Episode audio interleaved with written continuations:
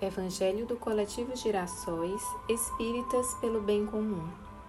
Quinta-feira, 5 de agosto de 2021. Vibrações pela paz por governantes e líderes sociais. Tema: O Evangelho segundo o Espiritismo, capítulo 18. Muitos os chamados e poucos os escolhidos. Aqueles que dizem: Senhor, Senhor, não entrarão todos no reino dos céus. Itens 6 a 8.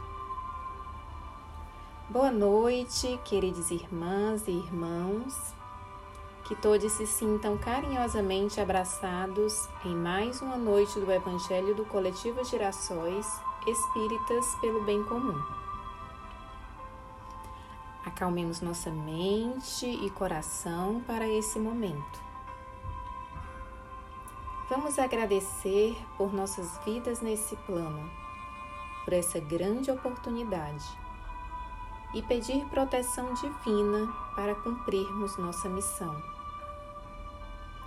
Que nossos pensamentos sejam atingidos pela luz dos ensinamentos do nosso querido Mestre Jesus e que a espiritualidade amiga esteja junto de nós.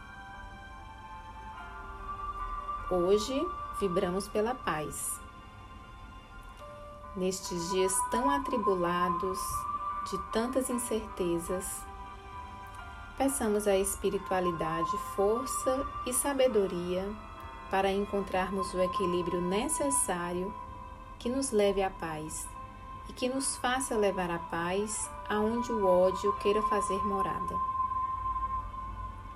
Que tenhamos coragem para sermos construtores da paz, da justiça. A injustiça é uma grande chaga desse mundo e sem justiça não há paz. Mentalizemos os nossos pensamentos em governantes, os locais, os mundiais, que haja proteção àqueles que colaboram com a realização de ações que alcancem todo o povo e que a consciência chegue até aqueles que têm projetos que fortalecerão apenas a injustiça. Vibremos por líderes sociais, suas lutas e caminhadas. Que assim seja. No Evangelho do Coletivo Girassóis Espíritas pelo Bem Comum dessa quinta-feira, somos convidados a refletir sobre o capítulo 18. Muitos os chamados e poucos os escolhidos, aqueles que dizem: Senhor, Senhor, não entrarão todos no reino dos céus. Itens 6 a 8. Nem todos os que me dizem: Senhor, Senhor, entrarão no reino dos céus. Apenas entrará aquele que faz a vontade de meu Pai, que está nos céus. Muitos nesse dia me dirão: Senhor, Senhor, não profetizamos em teu nome? Não expulsamos em teu nome o demônio? Não fizemos muitos milagres em teu nome? Eu então lhes direi em altas vozes: Afastai-vos de mim, vós que fazeis obras de iniquidade. São Mateus, capítulo 7, versículos 21 a 23. Aquele, pois, que ouve estas minhas palavras e as pratica, será comparado a um homem prudente que construiu sobre a rocha a sua casa. Quando caiu a chuva, os rios transbordaram, sopraram os ventos sobre a casa, ela não ruiu, por estar edificada na rocha. Mas aquele que ouve estas minhas palavras e não as pratica, se assemelha a um homem insensato que construiu sua casa na areia. Quando a chuva caiu, os rios transbordaram, os ventos sopraram e a vieram açoitar, ela foi derrubada. Grande foi a sua ruína. São Mateus capítulo 7, 24 a 27, São Lucas capítulo 6, 46 a 49.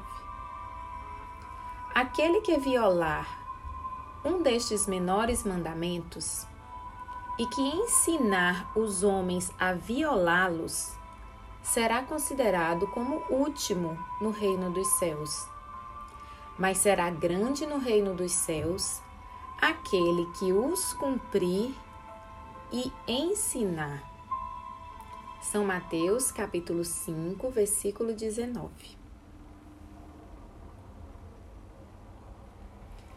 Depois dessa passagem, sabendo que o próximo item dessa sessão, o item 9, trará uma explanação sobre ela, e pensando em ampliar nossa leitura das obras espíritas, eu lhes convido a ouvir um trecho da questão 918 do Livro dos Espíritos, que tem relação com o Evangelho de hoje.